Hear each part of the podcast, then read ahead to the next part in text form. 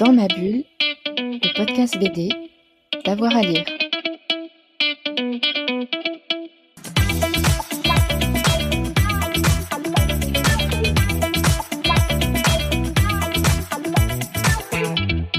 Bonjour à tous et à toutes, bienvenue dans ce nouvel épisode de Dans ma bulle, votre podcast 100% BD avec avoir à lire. Aujourd'hui, on va parler euh, d'un chef-d'œuvre de la bande dessinée avec mon compère Thomas Bonicel. Thomas, bonjour. Salut Jérôme, salut à tous. Alors, c'est vrai que d'habitude, on parle plutôt de, cinéma et d'adaptation euh, BD euh, au cinéma avec toi. Et puis là, euh, tu es retombé sur le premier tome de Corto Maltese d'Hugo Pratt, La balade de la mer salée. Tu as eu un coup de cœur. On parlera un petit peu de l'adaptation ensuite, mais on va revenir à la base, à cette balade de la mer salée. Raconte-nous un petit peu le, le contexte. C'est une BD de 75, 76, 67, pardon, 67. Exactement, exactement. Alors bon, évidemment, vous verrez qu'il y a toujours un petit lien avec le cinéma. hein. Ça, c'est sur, les, sur la BD de cette semaine, celle de la semaine prochaine également. Euh, mais oui, moi, je, je voulais principalement revenir sur euh, spécifiquement le premier album euh, d'Hugo Pratt, euh, où il aborde le personnage de Cor- Corto Maltese. Alors, tu disais deux dates. Alors, en fait, la, la date 1967, c'est la, la première parution italienne euh, du personnage de Corto Maltese, euh, qui est paru entre 67 et 68 ou 69 euh, dans un mensuel italien dont j'ai oublié le nom pour être tout à fait honnête. Et en fait, l'album a été repris ensuite, mais plusieurs années plus tard, en 1975 par Casterman, et c'est là qu'il est paru en un seul et même album en France. Alors c'est un album qui est un petit peu particulier. D'abord, c'est un album qui est très long, et euh, moi, de ce que j'en ai compris, euh, à l'époque, c'était pas si courant euh, d'avoir des romans si longs. Je crois qu'on a plus de 160 pages. Puis on a, un, on a une bande dessinée qui est relativement exigeante dans le sens où elle se lit non seulement par l'image, mais elle se lit par les mots. Euh, elle est assez touffue, euh, comme on dit. Et on a coutume de dire, même si l'appellation est, un petit peu controversée, mais euh, vous voyez un peu l'idée, c'est que la balade de la mer salée, qui est le, donc le premier tome de, de- des aventures de Corto Maltese, c'est un roman graphique, un des premiers romans graphiques, en tout cas pensé comme un roman dessiné. Hmm. Vous en faites ce que vous voulez, mais en tout cas, il est, est vendu comme ça et il est considéré un petit peu, un petit peu comme ça euh, à droite à gauche. Alors, euh, c'est pas n'importe quoi. Hein. euh, Corto Maltese, c'est un personnage extrêmement important de la culture populaire euh, et de la culture euh, bande dessinée. Évidemment, euh, le premier album dont on parle aujourd'hui, La balade de la mer salée, euh, c'est euh, le prix. Alors, c'est pas techniquement le Fauve d'or à Angoulême encore, euh, c'est le prix de la meilleure œuvre réaliste étrangère voilà, euh, à Angoulême en 1976, donc c'est quand même, c'est quand même pas rien. Et c'est le, tout, premier album à aborder les aventures du pirate Corto Maltese, euh, qui va écumer les mers du Pacifique. Alors dans ce premier album, il va écumer les mers du, du Pacifique à l'aube de la première guerre, de la première guerre mondiale, et il va euh, se, mettre à travailler pour un mystérieux pirate, ou plutôt le pirate des pirates, qu'on appelle le moine, qui est euh, un personnage étrange et mystérieux qui se cache sur la bien nommée euh, euh, île Escondida. Escondida, c'est la cachée, hein, la cachée en espagnol. Et donc, on a ce, premier roman graphique. Euh, J'irai pas dire jusque-là, je, vais en rester au terme bande dessinée, mais on a cette première bande dessinée qui est une vraie bande dessinée d'aventure à l'état pur. Et moi, c'est ça qui, c'est ça qui m'a plu. Retomber dans cette, euh, dans cette aventure euh, vraiment euh, brute, ce plaisir de la découverte, c'est vraiment ce qui, en tout cas de prime abord, plaira, je crois, à tout le monde dans, ce, dans cet album. Ouais, alors, deux petites choses. Évidemment, on va croiser Rasputin, le, le fameux pirate qui travaille pour le moine, qui va recueillir euh, Corto. Corto est pas forcément au centre euh, du récit euh, tout le temps dans cette première BD. C'est presque un personnage secondaire qui va prendre euh, son envol, mais au début, c'est pas tout à fait lui le héros. Exactement. Et d'ailleurs, ça se ressent au début. Moi, j'étais pas au courant de ça à, ma première lecture. Enfin bon, Corto Maltese, il y a encore un album qui sortait il y a, un ou deux ans. Hein. C'est vraiment très important. Je crois que Hugo Pratt en a réalisé euh, 12 jusque dans les années, allez, fin 80, début 90. Puis après, tu en as, t'en as 4 ou 5 qui ont été développés par Casterman sans Hugo Pratt. Et tu en as un qui est un petit peu hors série, qui est sorti il, y a, y a deux ans, il y a deux ans de ça, qui s'appelle Océan Noir noir. donc moi, je suis resté sur l'idée que Corto Maltese, c'est vraiment un personnage très important et puis qu'il est au centre de l'intrigue. Bah, c'est un petit peu une surprise. alors, bonne ou mauvaise, ça, c'est à chacun de décider, mais en tout cas, c'est une, une petite surprise, effectivement, de découvrir que c'est un personnage certes important, mais c'est pas le personnage principal, euh, en tout cas au début. Après, force est de constater qu'il va s'imposer. Alors, euh, les attributs du personnage, ils sont, ils sont assez euh, classiques, mais très efficaces. C'est un pirate, c'est un aventurier, et euh, donc, il a ce physique rassurant, il est séducteur, mais euh, il est un petit peu ambigu moralement. Hein. Euh, on le voit très bien au début, donc il se caractérise par contraste avec Rasputin comme un personnage positif, mais bon, si on analyse un tout petit peu deux secondes, quand je dis qu'il est séducteur, c'est très sympa.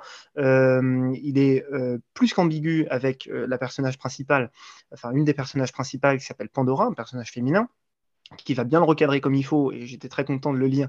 Euh, j'étais très content de le lire euh, au début de, cette aventure.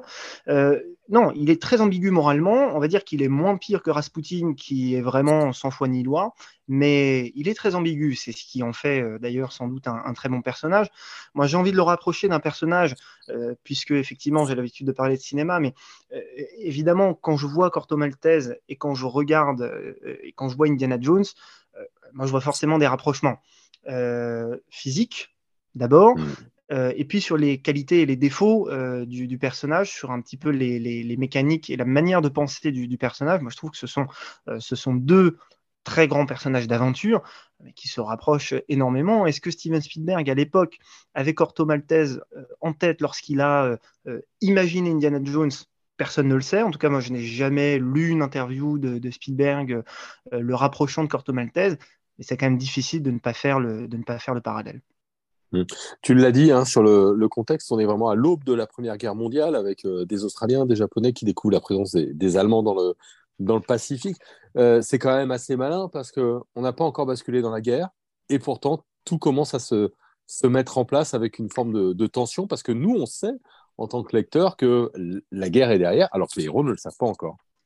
Exactement. Et je trouve que ça, ça permet vraiment d'avoir un cadre de tension, mais également un petit peu éloigné, euh, vraiment en toile de fond, parce qu'on est en plein milieu du, Pacifique, donc ça peut paraître très éloigné. Donc c'est ce cadre de tension-là qui va, qui va faire que le spectateur, puisqu'il sait a posteriori euh, les événements qui ont eu lieu, qui va faire qu'il y a cette cette tension-là quand on va rencontrer les Allemands. Bon, voilà. Euh, alors, ce qui est intéressant, c'est que les personnages sont conscients hein, que la guerre est quand même, euh, est quand même à, l'horizon. On n'est pas encore en plein dedans, mais la guerre arrive. Et c'est justement intéressant de voir qu'en fait, les pirates, euh, ils s'en foutent un peu.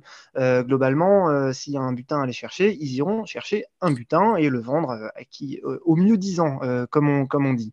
Non, là, là où, à mon avis, la bande dessinée fait fort, c'est d'abord d'un point de vue esthétique. Euh, je crois que Hugo Pratt, bon, euh, juste pour resituer un tout petit peu, et, vous pouvez euh, récupérer quelques planches facilement sur Internet, mais il a un style assez, assez caractéristique, en tout cas sur ce premier album.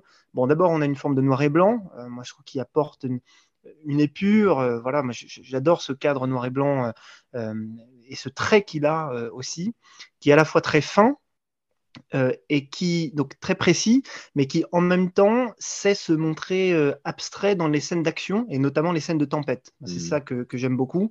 C'est-à-dire que quand on a une, page entière avec une grosse tempête, on a quasiment quelques traits qui sont juste euh, esquissés. On est au bord de l'esquisse et, à titre personnel, je trouve ça vraiment magnifique. Après, le, scénario est aussi extrêmement touffu ni dans le bon ni dans le mauvais sens du terme, mais je trouve que c'est une aventure euh, qui est très prenante et qui est très euh, fouillée. Elle est très fouillée parce que beaucoup d'événements euh, se, déroulent sous nos yeux, mais aussi parce qu'il y a une exigence de précision chez Hugo Pratt pour insérer cette histoire dans un cadre historique extrêmement vraisemblable. Tu as abordé l'idée de, la, de la guerre, mais en parcourant les pages, et dès les premières pages, le lecteur se rendra compte qu'on a des cartes très précise qui, euh, euh, qui place les personnages euh, vraiment dans, géographiquement. Donc, on a une vraisemblance géographique et une cohérence historique qui est très très poussée et qui, je crois, renforce l'attrait de l'attrait de l'aventure. Je suis obligé de te parler un peu du style euh, du Goprat parce que euh, j'en revoyais euh, passer des, premières planches de Gaston là, il n'y a pas très très longtemps, de Gaston Lagaffe. évidemment, Gaston, il a évolué comme Boulet Bill, comme tous les héros qu'on connaît. Hein. et parfois, les débuts sont presque un petit peu enfantins sur les traits. Il se, complexifie, il se mûrit au, fur et à mesure des années. Est-ce que ce corto de la balade de la mer salée ressemble au corto qu'on a l'habitude de voir et qu'on verra par la suite? Alors, on abordera euh, sans doute par la suite les, prochains albums de, Corto Maltese, mais en tout cas, ce que je peux te dire, c'est que euh, quand on compare un petit peu euh, ce qui a été fait longtemps après, et notamment dans les films, un peu paradoxalement, je trouve qu'on est revenu à un truc un peu plus enfantin pour les films d'animation. si on voit un petit peu le dessin qui a été choisi pour le film d'animation, d'abord, il y a une différence majeure, c'est la couleur. Hein. Euh, juste un mot rapide, quand on aborde la question du film d'animation, c'est pas très exact. En fait, il y a eu un film d'animation euh, sorti au cinéma, je crois que c'était en 2002, et puis après, il y a eu quelques euh, films pour la télévision d'animation qui, ont été, qui ont été réalisés. Et je ne sais pas si c'est les, les, exigences du cinéma ou de la télé, mais pour ces films-là, on a un trait légèrement plus enfantin, D'ailleurs, des couleurs que moi je trouve ne rendent pas forcément justice euh, aux, matériaux d'origine. Alors, il faut savoir que le, euh, long métrage de 2002, donc celui qui est sorti, euh, au cinéma, il n'adapte pas la balade de la mer salée. il aborde un, autre album, je ne sais plus exactement, exactement lequel. mais par contre, la balade de la mer salée a le droit à sa propre adaptation, me semble-t-il pour un film qui est euh, diffusé à la télévision, je crois que c'est en, 2003, euh, qui est accessible difficilement, euh, difficilement à ma connaissance, mais qui a un dessin, moi, qui me déçoit un petit peu, pour être tout à fait honnête. Je, ne jugerai pas le, reste du film, je dois avouer que je ne l'ai pas vu, mais pour avoir vu quelques, quelques traits du, film et quelques extraits, j'en suis relativement déçu. En tout cas, quand on en vient au, style du Pratt et au style de son dessin. Par contre, il faut absolument que vous écoutiez sur toutes les bonnes plateformes et si possible en, format physique, la bande originale qui a été composée par Franco Piersanti pour le film, pour le film là c'était pour le film de cinéma qui est absolument magnifique, qui a été une découverte pour moi vraiment, vraiment magnifique. Ouais, je regardais là, en même temps que tu me parlais, et bien effectivement, je crois qu'il n'est pas disponible. Euh, il est pourtant été diffusé sur Canal, mais a priori, il n'est pas disponible sur euh, euh, la plateforme MyCanal. C'est assez étonnant. Il a été produit par Studio Canal à l'époque et je ne sais, pas, je sais pas ce qu'il en est advenu. Pourtant, il y a un gros casting. Hein. Je crois qu'on a Richard Berry qui double Corto Maltese. On a ouais, Bruno Raffaelli qui a un nom assez connu, Barbara Schultz, Patrick Bouchitet. Bon je crois que même pour le long métrage, on avait du Marie Trintignant, euh, si, je ne m'abuse. Bon, il y a quand même eu des noms hein, associés à ces, projets cinématographiques. Bon, il, y a, même eu, il y a même eu Alain Delon et David Bowie pressentis pour jouer le rôle de Corto Maltese. Alors, je ne sais pas si ça aurait été pour le, meilleur ou pour le pire, mais quand même, j'aurais bien mis bah, une petite pièce pour voir ça quand même. Hein. Alors, tu, me lances sur Alain Delon et euh, c'est très intéressant parce que euh, j'avais pas fait le rapprochement euh, tout de suite, mais en fait, en, lisant la bande dessinée, dans une des, des, premières pages, il y a une scène qui, pour moi, confirme que Alain Delon aurait été parfait euh, pour jouer Corto Maltese.